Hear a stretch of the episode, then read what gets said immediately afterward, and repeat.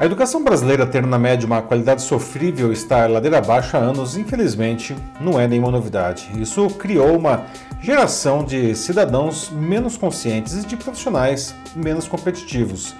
Mas, além disso, eu tenho observado com assombro uma certa acomodação na mediocridade que glorifica a estupidez nas redes sociais e cria solo fértil para o amadurecimento de uma ditadura da ignorância. Isso nos empurra ainda mais fundo nesse lodo social em que nos encontramos. Uma sociedade bem educada com universalização de bom conhecimento e cultura não apenas cumpre seus deveres e faz valer seus direitos, como trabalha para a evolução de cada indivíduo e da comunidade. Sem isso, emperra onde está, pois nem sabe o que não sabe. E assim segue seus dias guiada pelo que vê nas redes sociais. Isso parece, e é mesmo, um contrassenso, não? porque alguém abriria a mão da busca pelo conhecimento que lhe daria o mundo para se limitar a uma vida bovina, não? aquela em que, se houver um bom pasto, o gado ficará satisfeito sem ter que se movimentar muito. Eu sou Paulo Silvestre, consultor de mídia, cultura e transformação digital, e essa é mais uma pílula de cultura digital para começarmos bem a semana, disponível em vídeo e em podcast. Quando era criança, havia uma frase dita pelos colegas com um, um misto de insulto e desprezo por algo que não dominavam. Não sei, não quero saber e tenho raiva de quem sabe.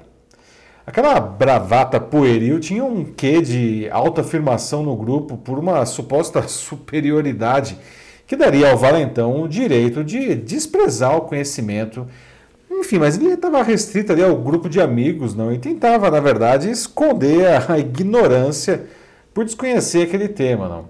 Hoje esse direito de ser ignorante também serve para fazer parte de alguns círculos sociais, mas nesse caso, essas pessoas realmente se sentem de alguma maneira especiais por não se curvarem ao que dita a ciência, as regras de convivência e até o bom senso. Não?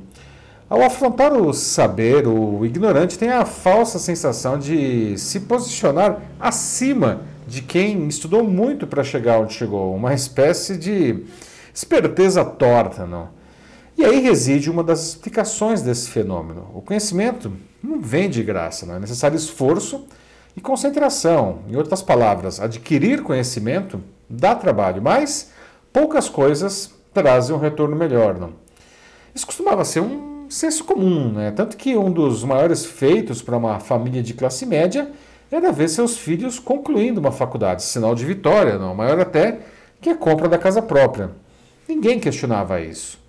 Mas com as redes sociais, não, esse cenário mudou. Não? A proliferação nela dos esses gurus de meia pataca, né? com suas fórmulas mágicas de sucesso, criou uma sensação de que basta seguir alguns passos básicos para se adquirir fama e fortuna. Né? Mas o que se observa é que os únicos que adquirem fama e principalmente fortuna com isso são os próprios gurus. Né? A pandemia agravou ainda mais esse quadro, com as escolas fechadas pelas medidas de distanciamento social, desemprego recorde e até a depressão, né? parte da população perdeu o interesse em aprender. Né? E o quadro é ainda mais dramático entre jovens que abandonaram ou pensam em abandonar a escola. Né? Segundo uma pesquisa do Conselho Nacional da Juventude, que ouviu 68 mil pessoas com idades entre 15 e 29 anos, se tiverem que escolher entre trabalho e escola, 43% dos jovens brasileiros pensam em parar de estudar. Em 2020, esse índice era de 28%, que já era muito alto. Né? Os principais motivos são a necessidade de complementar a renda e não conseguir estudar remotamente. Outro estudo, esse da Unicef, que é o Fundo das Nações Unidas para a Infância, e, e do CEMPEC, que é o Centro de Estudos e Pesquisas em Educação Cultural e Ação Comunitária, aponta que 5,1 milhões de crianças e adolescentes desistiram de estudar no Brasil por causa da pandemia. Ele foi feito a partir de dados do último relatório PNAD contínuo, concluído em novembro pelo IBGE.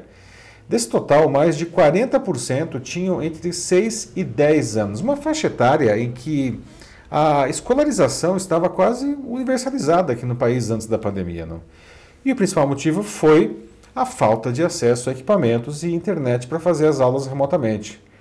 Isso fez com que o Brasil regredisse duas décadas no acesso ao ensino básico. Resgatar esses jovens para a escola é um desafio que toda a sociedade deve abraçar. Se a gente fracassar nessa tarefa, a ditadura da ignorância não ganhará força e o país ficará ainda mais mobilizado em um círculo vicioso. Eu não desdenho o conhecimento empírico, o aprendizado da escola da vida, nada disso, tá? Mas apesar disso ser importante para desenvolvermos pessoas criativas e flexíveis, há um limite até onde se pode chegar só com isso daí, não? E isso explica porque o, o profissional brasileiro hoje é considerado internacionalmente como alguém inventivo Porém, a sua produtividade fica muito abaixo dos trabalhadores de países que investem em boa educação e valorizam o conhecimento.